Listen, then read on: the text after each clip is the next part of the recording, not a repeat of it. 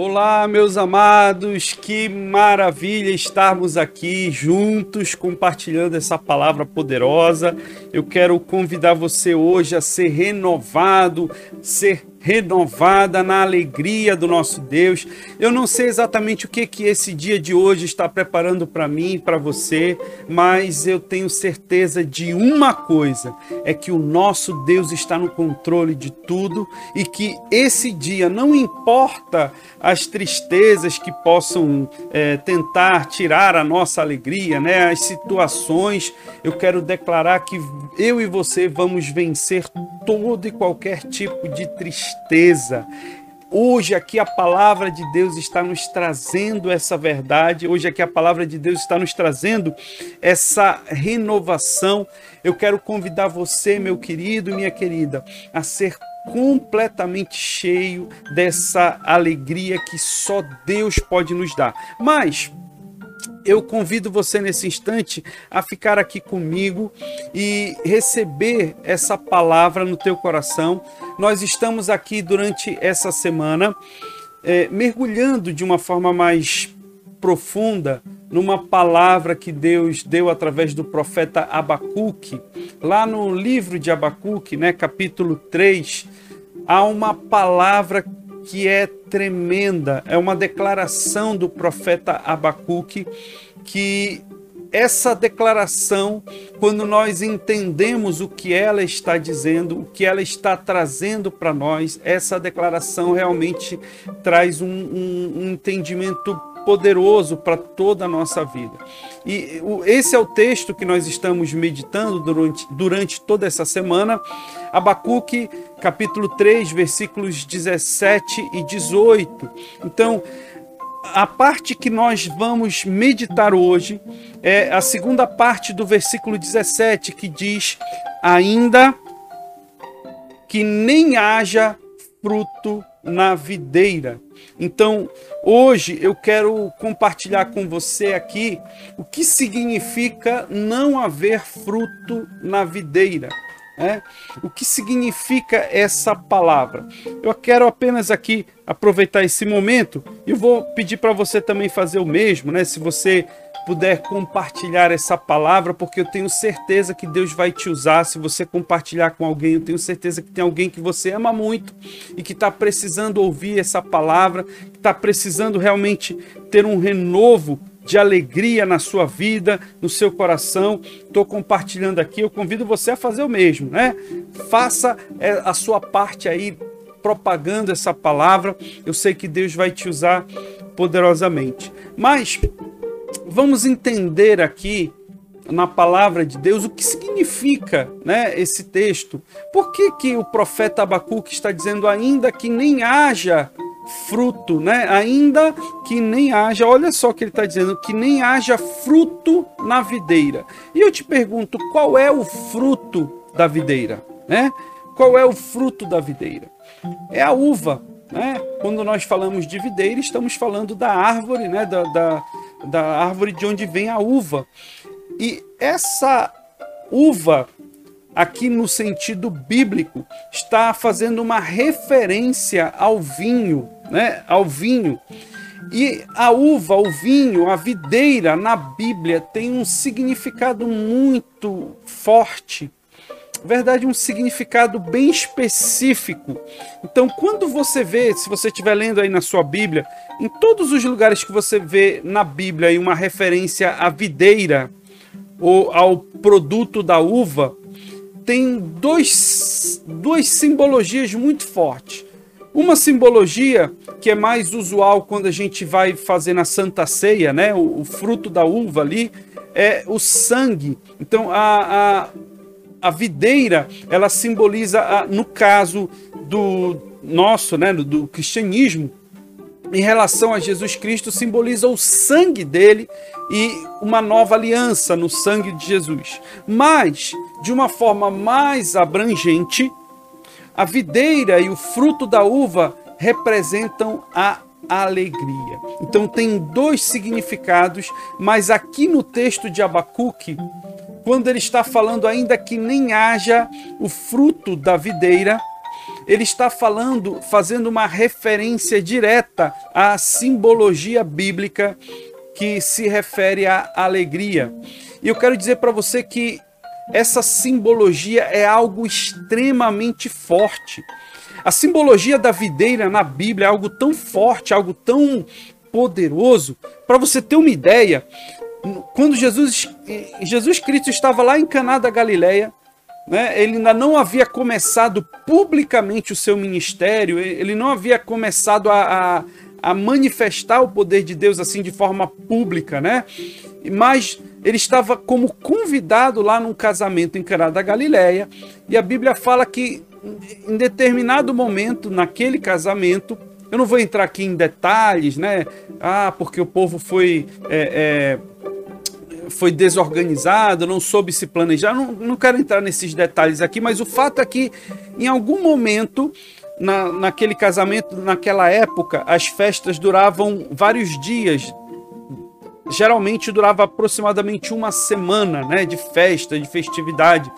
E eles tinham, o, o, eles tinham que se preparar para ter comida e bebida durante todo esse período. Só que o que acontece é que antes de terminar, né, nos últimos dias ali já da, da, daquela semana de festas, a Bíblia fala que havia acabado o vinho naquele casamento, naquela festa de casamento.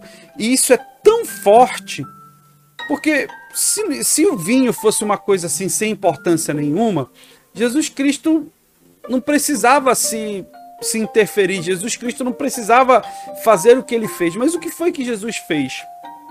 Aqui. Eu vou direto para o que ele fez, né? Eu não quero ah, explorar os detalhes dessa história, porque o meu objetivo aqui é, é explorar o, a importância da videira e do, da, da uva né? e do vinho na simbologia bíblica. Simbolicamente, o vinho representa a alegria dentro da família, a alegria dentro do lar. Então, naquele momento, Jesus Cristo entendia o peso do simbolismo, da simbologia que seria naquele casamento ali acabar o vinho. Seria simbolicamente dizendo que a alegria iria acabar naquela, naquela família, naquele casamento e assim por diante. Então Jesus Cristo opera um milagre de transformar água em vinho. E esse milagre é algo que me chama muito a atenção, porque Jesus Cristo pega uma coisa, a água, ela é conhecida por Claro, a água é extremamente importante para todos nós, mas uma propriedade da água é que ela é considerada neutra, né? Tanto que antigamente, lá na escolinha, né? Quando a gente era pequenininho, a gente aprendia que a água não tem cheiro, não tem cor e ela não tem sabor. É claro que isso aí é, é, é, uma coisa assim que não é muito precisa, né? Mas de modo geral a gente aprendia isso na escola, né? A água não tem cheiro, não tem cor, não tem sabor, ela é teoricamente neutra. Isso é uma coisa bem interessante porque Jesus Cristo pega uma coisa que é completamente ali considerada neutra e ele transforma aquilo em uma fonte, uma referência de alegria. Isso é algo tremendo. Eu convido você a abrir o teu coração nesse momento para receber essa palavra, para receber essa palavra viva, né? Eu estou aqui compartilhando também e eu vou passar aqui. É, eu quero, eu quero muito ouvir também de você, meu querido, minha querida, quais são a, a, as situações, né? Se você quiser colocar aí colocar o seu entendimento sobre o que significa o vinho, né? O que significa é, a, a, videira aí na sua vida, dentro da sua experiência, né? do seu entendimento, isso é muito importante. Mas nós precisamos, nós todos precisamos entender que esse texto está trazendo um renovo aqui para nós. Quando o profeta Abacuque diz, olha, ainda que nem haja fruto na videira, é justamente essa a importância. A videira representa a fonte de alegria. Mas o que eu quero chamar hoje a atenção é que existem muitas coisas, existem muitas situações e muitas coisas que de alguma forma vão fazer de tudo para trazer tristeza para o nosso coração, para fazer com que o fruto, olha só, o fruto da videira é aquilo que é produzido pela videira. Então, por que, que o, Abacuque está falando, ainda que não haja o fruto da videira? Ele poderia dizer diretamente o vinho, mas é porque ele entende que a alegria é algo que é produzido que é um fruto que é produzido, cultivado dentro de nós, dentro dos nossos relacionamentos, dentro da nossa família, algo que é produzido, que é gerado. A alegria é algo que é gerada, é algo que é processada, né? Então, simbolicamente, quando ele faz essa referência, ele está dizendo: olha, aparentemente parou de, de ser produzido a, o fruto da alegria. Parece que dentro da tua casa, dentro da tua família, por alguma situação que aconteceu ou que deixou de acontecer, parece que a alegria não está mais sendo gerada dentro da tua casa. Parece que você não está mais conseguindo gerar de alegria dentro do teu coração.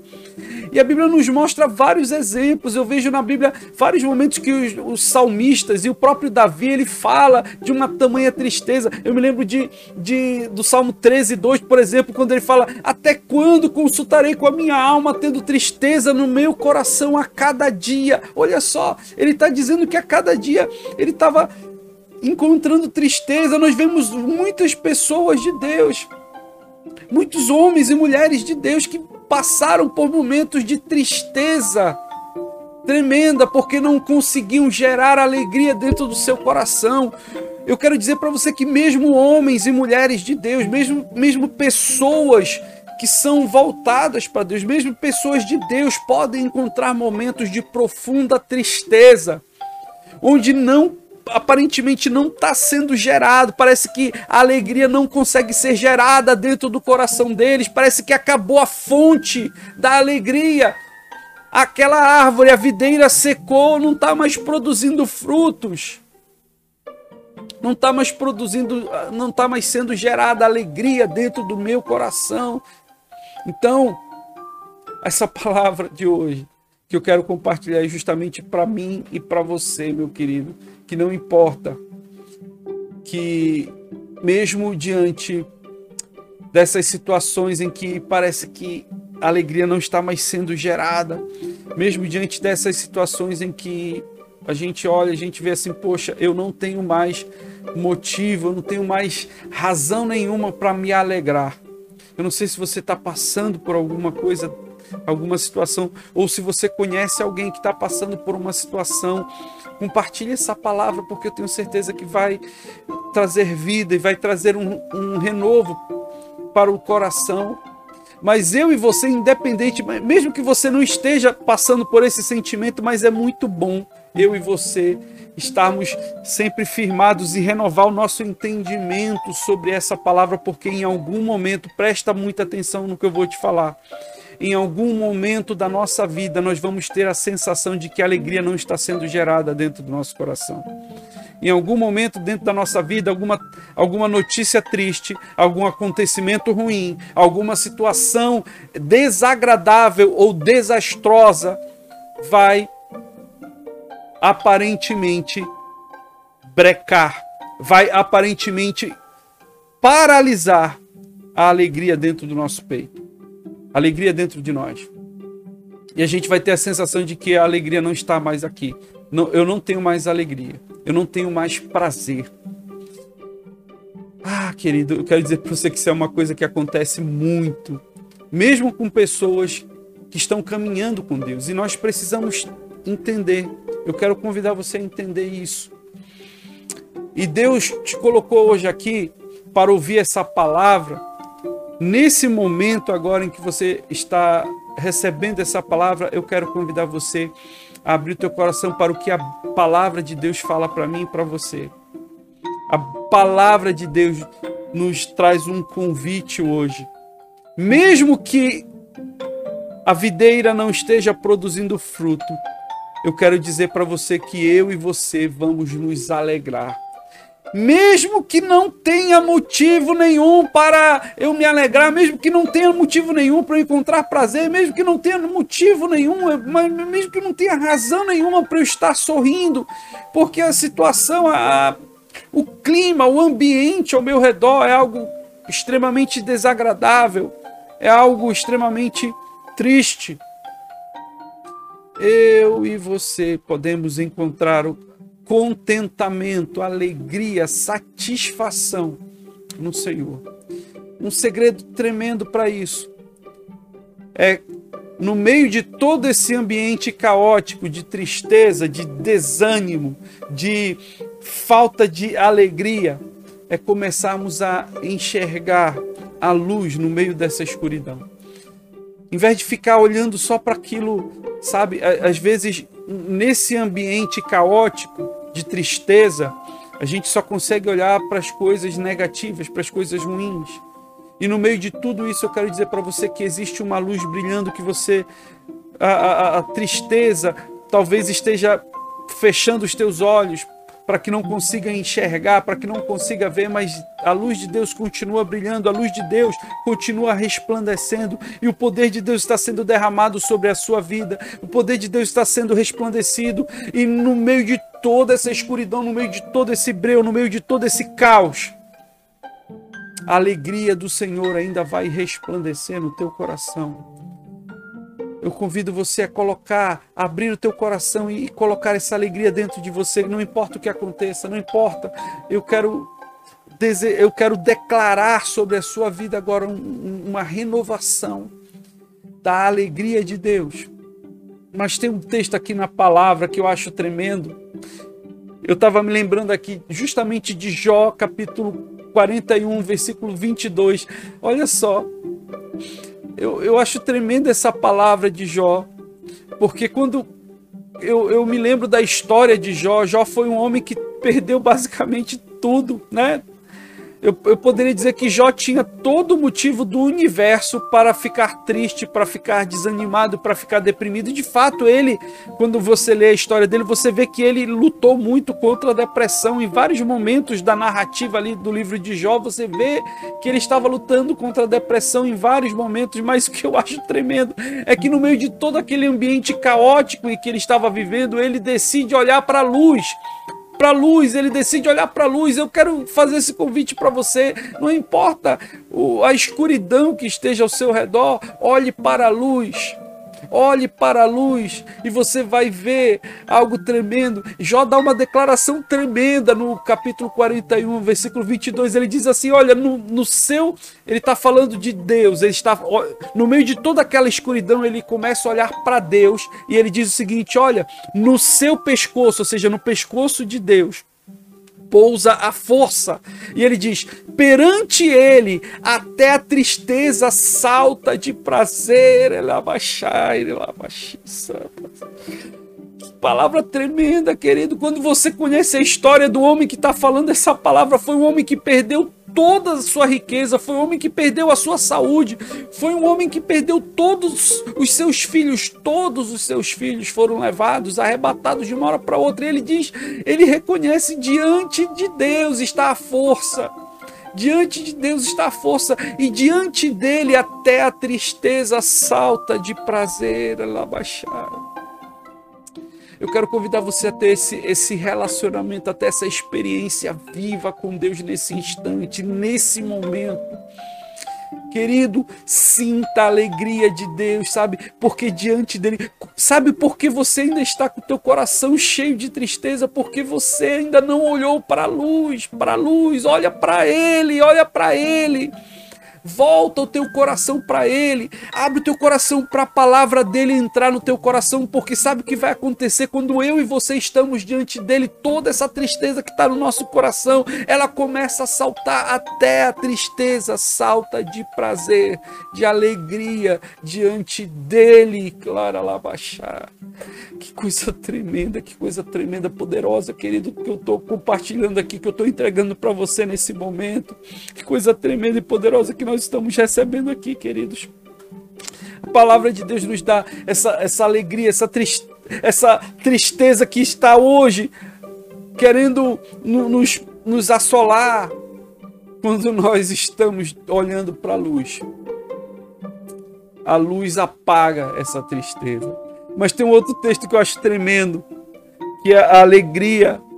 Olha só, diante de Deus nós botamos a tristeza. Eu quero, eu quero dizer hoje para você, fala, fala comigo. Vamos fazer esse ato profético aqui. A tristeza vai sair correndo. A tristeza vai sair correndo. Aqui em Isaías 35, versículo 10, eu estava meditando mais cedo também nesse texto. E os resgatados, aqui está falando do povo de Israel que havia. Esse texto está falando do povo de Israel que havia sido tirado da sua terra, havia sido arrancado do lugar onde eles haviam na, é, crescido, vivido.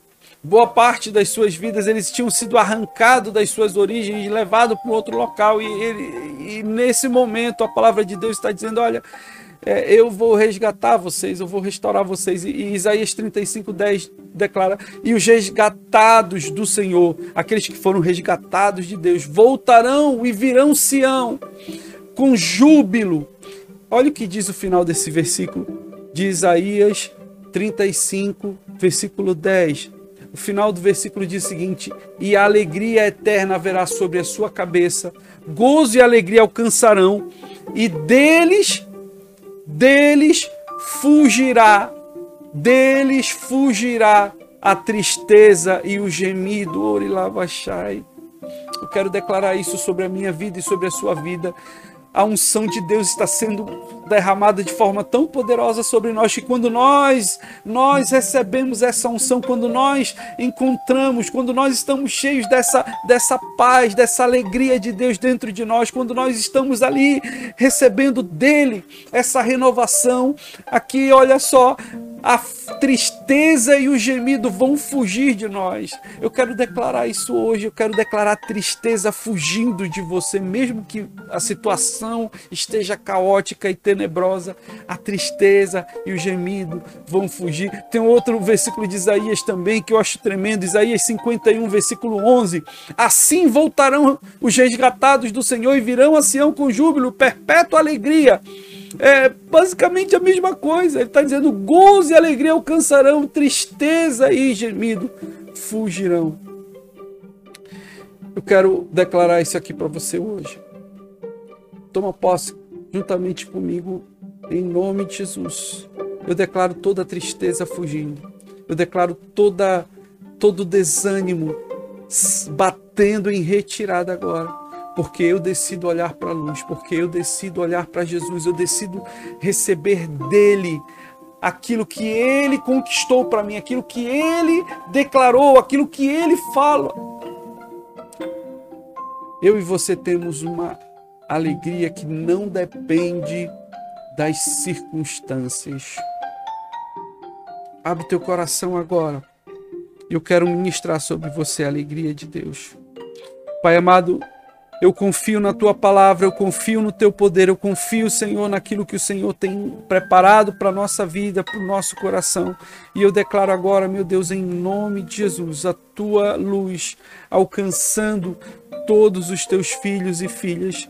Eu declaro, Senhor, a tua luz resplandecendo no meio da escuridão e ofuscando, Senhor, toda tristeza Diante da presença da luz, as trevas batem em retirada. Assim como as trevas batem em retirada diante da presença da luz, as trevas se escondem.